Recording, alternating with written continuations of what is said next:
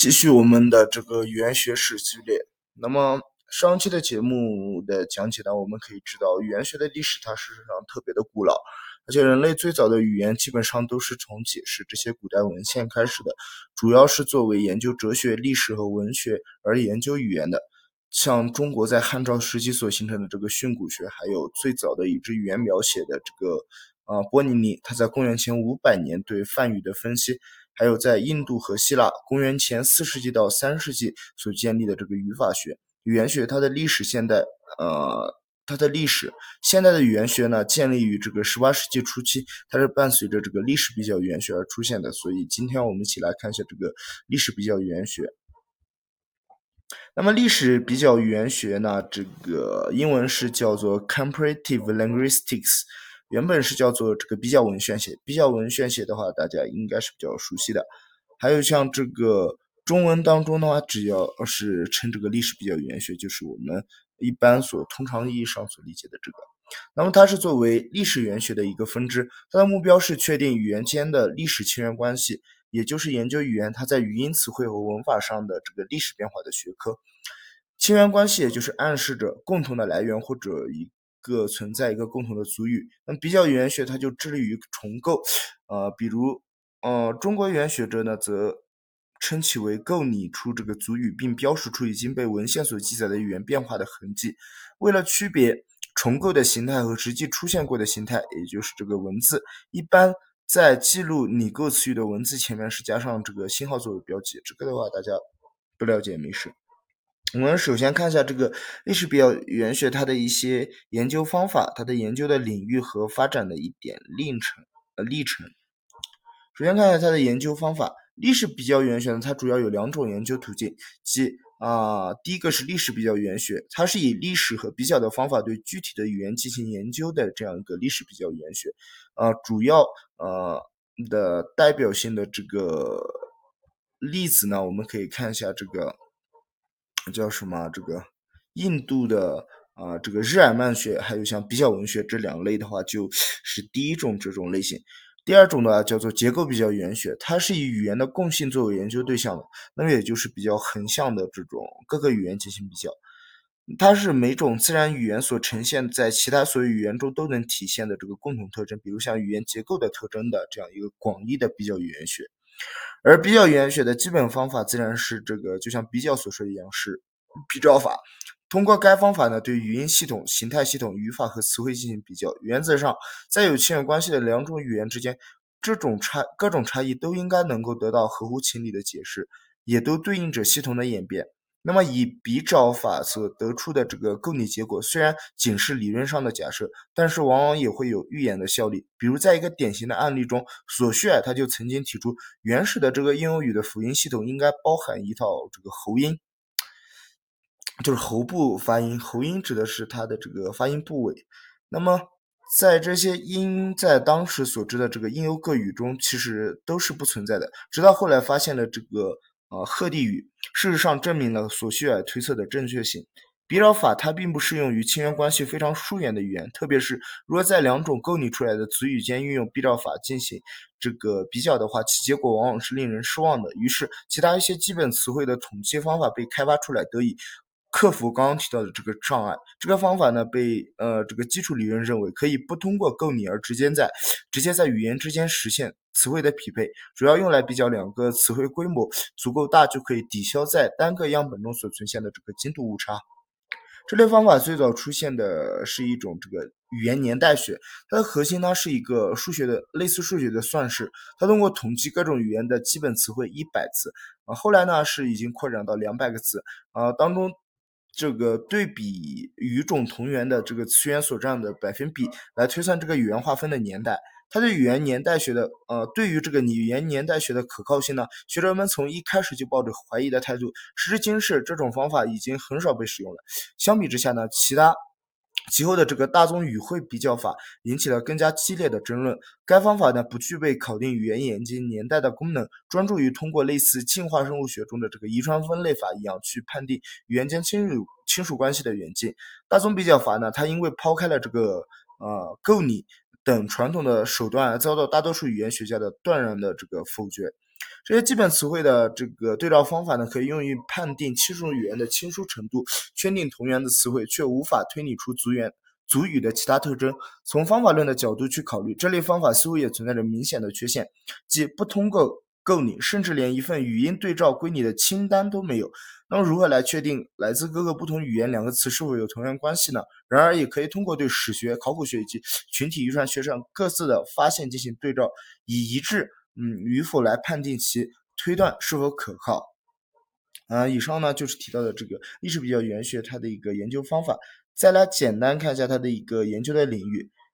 比较语言学它的研究领域主要是历史比较语言学，也就是语言的历史研究。它提出于十九世纪，借助啊语言比较对语言起源的单个语言间的亲缘关系进行这个研究，然后构拟出这个语系。语系啊，现在其只要接触过语言学的都应该知道这个东西。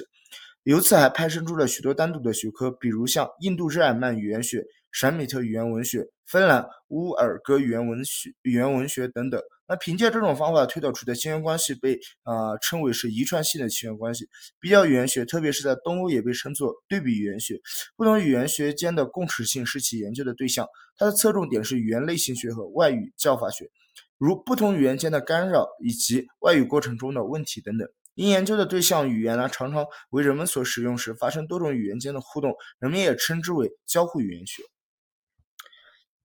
那么主要涉及到的是这么几个语言学家，分别是这个拉斯克，然后鲍勃格林兄弟。格林兄弟的话，大家应该听说过这个格林律，嗯，包括在以后的节目中我们肯定会提到，今天就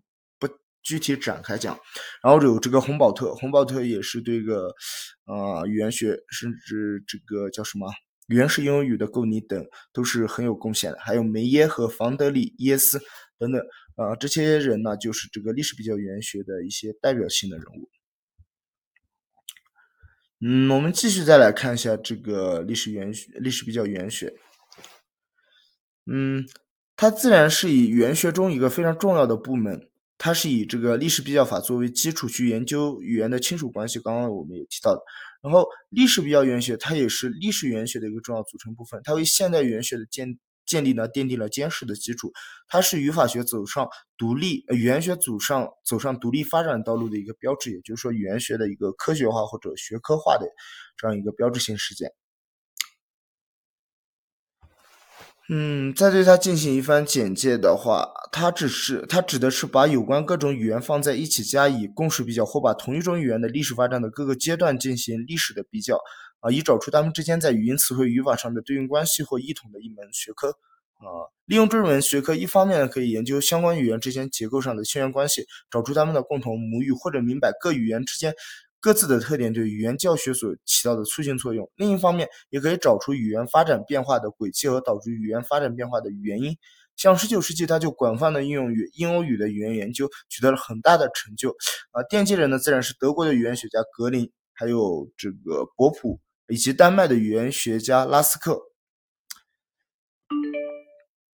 文学起源，那么历史比较语言学呢？它起源于十八和十九世纪的欧洲，重点呢是去研究这个印欧语系诸语言的语音系统。一七八六年的这个英国学者威廉琼斯在对梵语做了深入的研究之后，指出梵语同拉丁语和希腊语之间存在着非常有系统的对应关系。例如就首辅音而言，三它在梵语和希腊语和拉丁语它都是的的这个音。那父亲呢，都是这个拍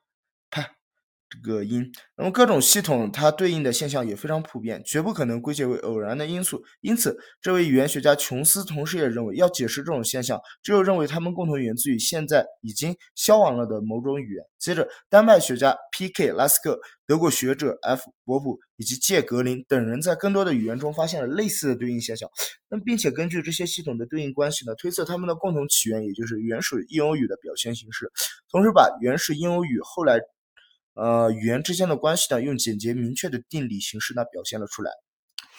简单看一下它的一个发展历程，在拉斯克、博普、格林等人相继对了这个印欧语系做了大量的调整。呃，研究的基础之上，德国莱比锡大学的一批学者把当时历史比较语言学所取得的成果上升到理论的高度加以总结，正式为历史比较语言学提出系统的理论原则和方法。这批学者呢，呃，就被称为这个新语法学派。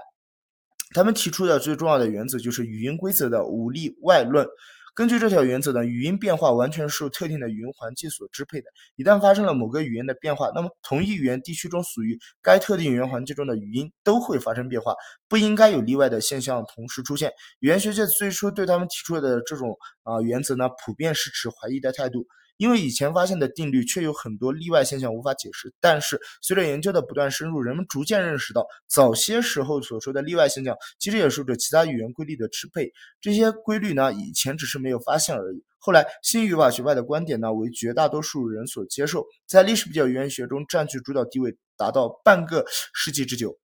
半个多世纪之久，成为领导这个领域中研究工作的理论基础。尽管现在普遍认为新语法学派未免夸大了语音定律的作用，而没有给类比因素呢，啊，足以这个留下足够的注意。但是从历史比较语言学研究的实践来看，新语法学派所提出的原则是促使人们深入研究当时的语音规则尚无法解释的例外现象，力图发现新的支配这些所谓例外的这个语音规则，对先前的规则呢加以修饰和补充。那么十九世纪历史比较语言学之所以能够获得巨大的成绩，新语法学派所提出来的原呃这个理论原则呢是有很大的功劳的。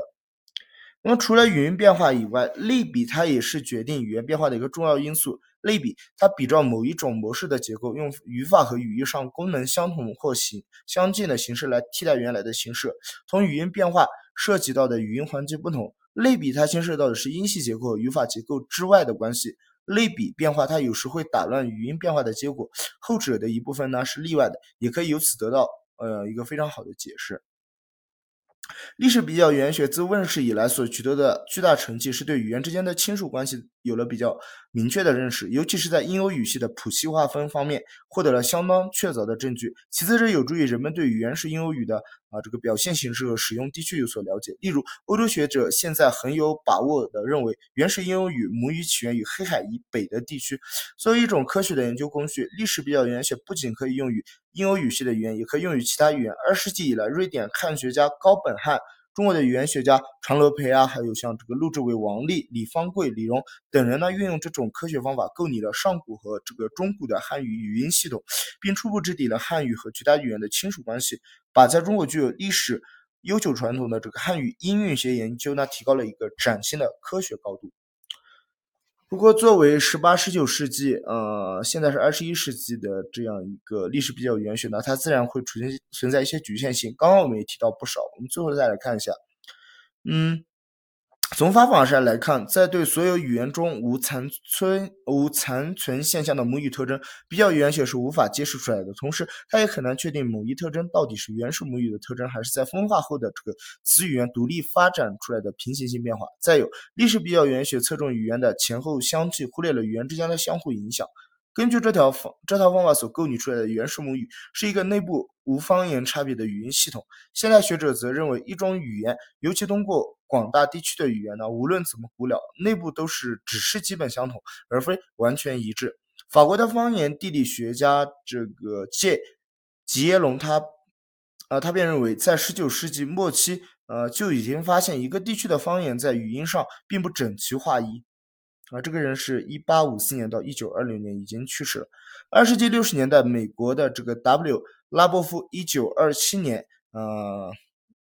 逝世的时间还没有统计出来。呃，他就发现，在纽约市内呢，不同社会阶层的发音也是不一样的。所以，一般的看法是把原始英语看作单一的，啊，然后规律绝对严格的，内部毫无分歧的语言，呃，是未免理想化的一个想法。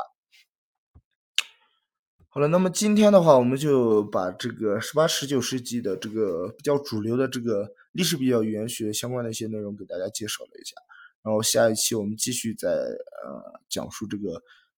语言学历史的后一些的阶段的这个内容。嗯，感谢大家的收听。